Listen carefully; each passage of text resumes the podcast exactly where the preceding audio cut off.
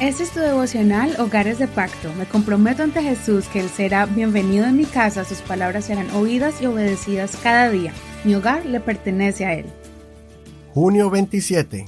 ¿Qué cuentan de tu fe? Colosenses capítulo 1, verso 1 al 14, versión Reina Valera actualizada.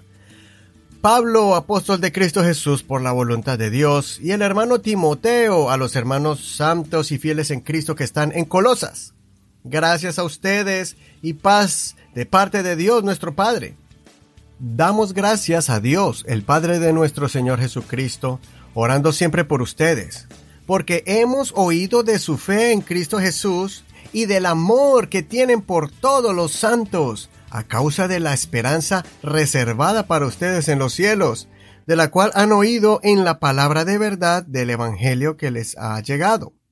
Y así como está llevando fruto y creciendo en todo el mundo, lo mismo sucede también entre ustedes desde el día en que oyeron y comprendieron de veras la gracia de Dios, tal como aprendieron de Epafras, nuestro consiervo amado, quien es fiel ministro de Cristo a favor de ustedes.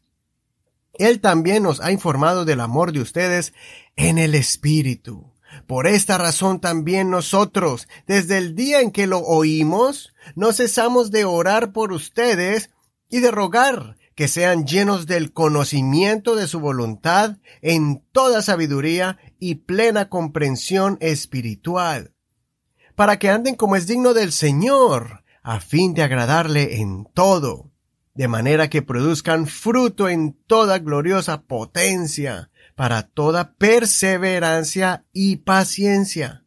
Con gozo damos gracias al Padre que les hizo aptos para participar de la herencia de los santos en luz.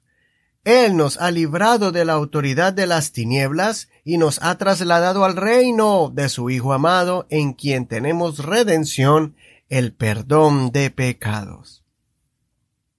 Esta nueva carta que vamos a estudiar del apóstol Pablo fue escrita en la cárcel de una forma urgente, pues el líder de la iglesia de Colosas, que era Epafras, le comenta a Pablo el problema que estaba teniendo esta congregación, y eran los continuos ataques doctrinales de los judíos cristianos, queriendo desviar de la gracia a esta congregación, de mayoría gentiles, tratando de judaizarlos y que abrazaran varias prácticas de la ley de Moisés exclusivas para los judíos.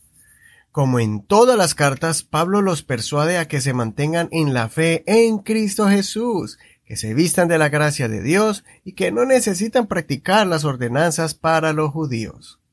En el comienzo de esta carta, Pablo les comparte una declaración profunda de Cristo, no solo como Salvador, como cuando vino a este mundo muriendo en la cruz, sino como el reflejo o la imagen del Dios invisible, el creador de todas las cosas.